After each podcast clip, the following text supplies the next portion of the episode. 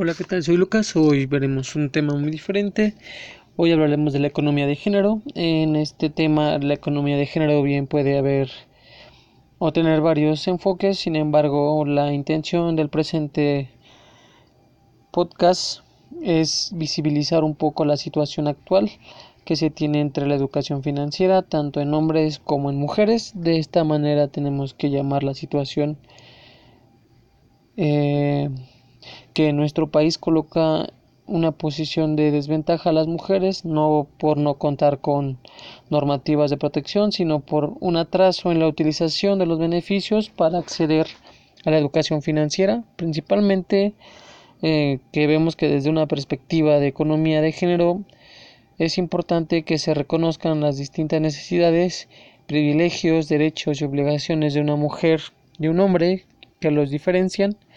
en la sociedad, reconociendo también las diferentes contribuciones de mujeres y hombres en la producción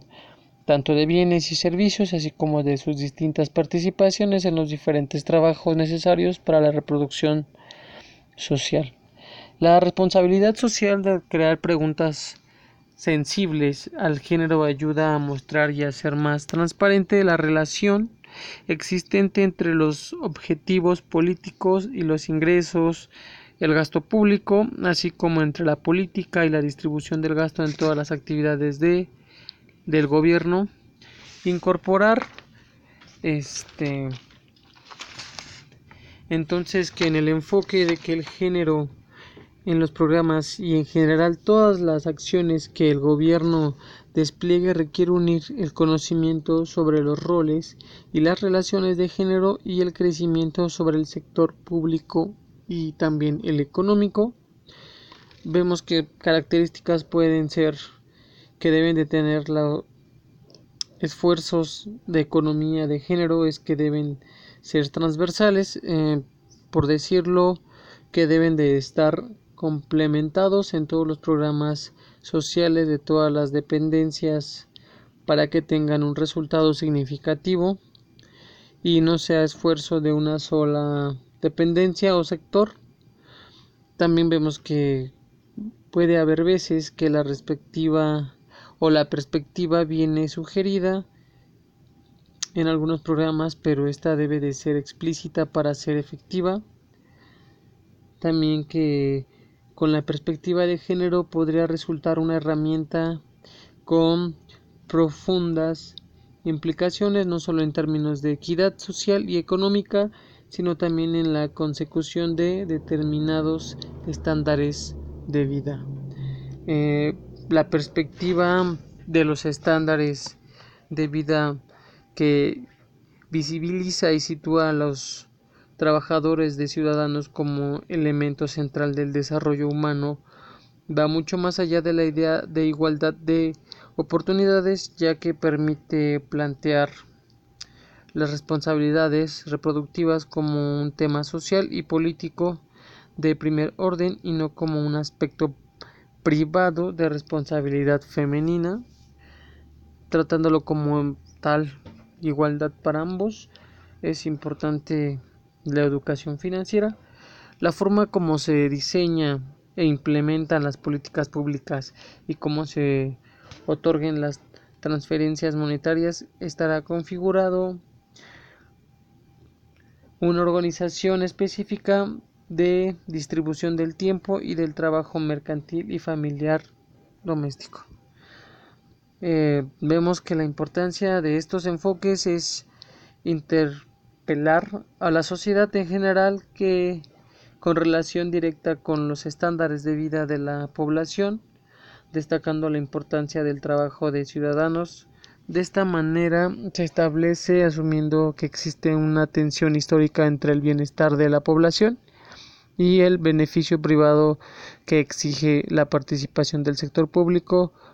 para la organización y redistribución de los recursos en función de los estándares de vida generalizados, viendo que en un panorama anual de inclusión financiera de la Comisión Nacional Bancaria de Valores del año 2019 revela que la tenencia de productos y servicios financieros continúa siendo desfavorable para las mujeres, Eh, vemos que esto crea una brecha en posesión de cuentas de captación que fue de menos 3.2% anual en créditos hipotecarios,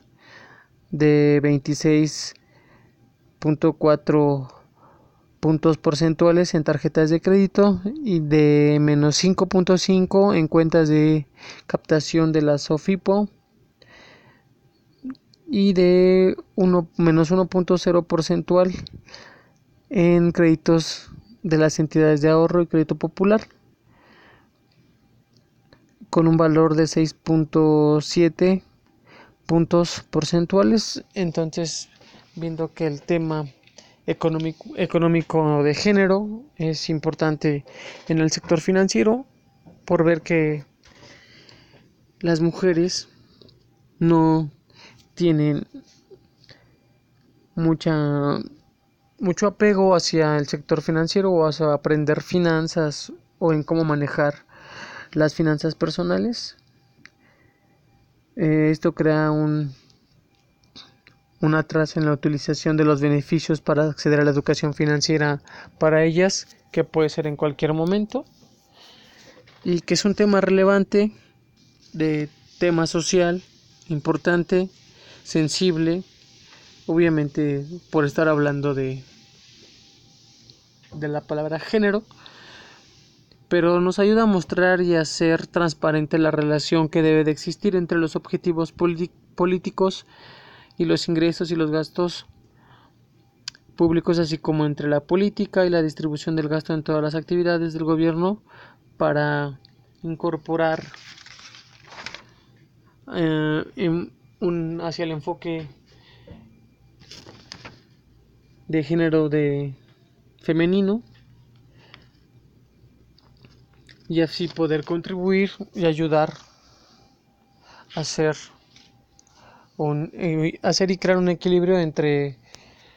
hombres y mujeres hacia la educación financiera. Eh, soy Lucas, eh, nos escucharemos en el siguiente podcast, gracias por escucharnos y esperaré un comentario de ambas partes. Gracias. Saludos a todos.